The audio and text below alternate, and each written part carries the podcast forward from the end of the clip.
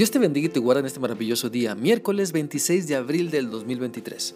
Hola, ¿qué tal? Es un placer poder saludarte. Te animo para que continuemos analizando lo que la palabra de Dios nos enseña, esto con el firme propósito de ponerla en práctica y poder disfrutar nuestra relación con Dios aún más. Porque nuestro Señor nos ama tanto que siempre quiere lo mejor para nuestra vida, por eso se sigue mostrando fiel y lleno de amor. Así que con esto en mente vamos al libro de Apocalipsis capítulo 1. Hoy vamos a leer el versículo 17, el cual dice así. Cuando le vi, caí como muerto a sus pies, y él puso su diestra sobre mí diciéndome, no temas, yo soy el primero y el último. Este pasaje describe lo que sucede en el apóstol Juan cuando ve al Señor Jesucristo y también las palabras de ánimo que nuestro Señor le da porque Cristo no quiere que nos desanimemos o nos llenemos de temor cuando contemplamos todo lo que Él es o cuando nos da a conocer su voluntad. Él nos fortalece para que continuemos en la misión que nos ha encomendado. Así que la primera expresión de este versículo que dice, cuando le vi, caí como muerto a sus pies, nos recuerda también la reacción del apóstol Pedro en Lucas 5, 8, 9, que dice, viendo esto Simón Pedro cayó de rodillas ante Jesús diciendo, Apártate de mí, Señor, porque soy hombre pecador. Porque por la pesca que habían hecho, el temor se había apoderado de él y de todos los que estaban con él. Cuando nos hemos dado cuenta entonces de la grandeza de Dios, porque su maravilloso poder obra en nuestra vida o nos permite ver las maravillas que Él hace en otras personas, no podemos más que adorarlo y caer postrados a sus pies para reconocer su grandeza y también, claro, reconocer nuestro pecado, porque ¿quiénes somos para que Dios nos use? ¿Quiénes somos para que Dios nos muestre su gran poder?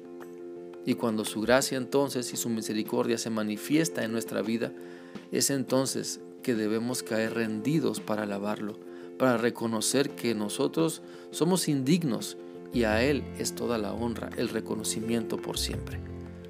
Leamos también lo que dice Isaías 6, 5 al 7.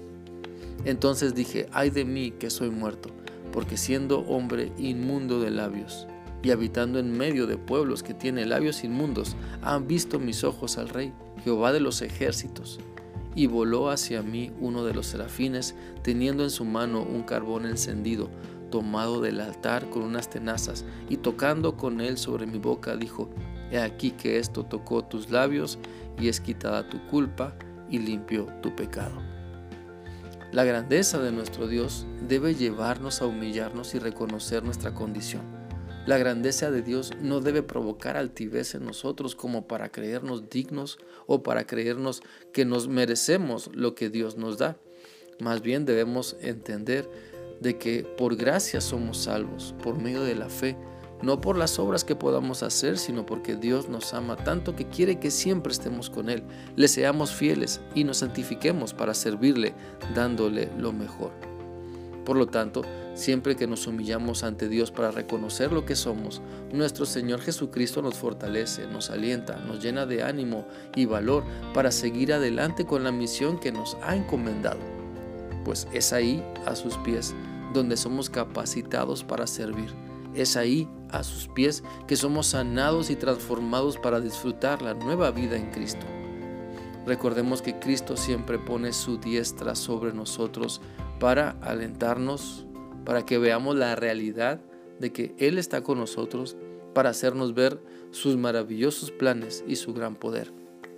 Te invito entonces a que alabemos a Dios por su poder, por todo lo que nos permite ser y vivir, por todo lo que Él nos dice, que nos alienta y nos fortalece, por todo lo que nos sigue mostrando, porque el Señor nos sigue usando, porque siempre su gracia y maravilloso amor se reflejan en nuestra vida y permitamos que sus palabras, lo que Él nos habla, nos llenen de fortaleza, porque mejor es poner atención a lo que Dios nos dice que andar buscando respuestas en los lugares equivocados.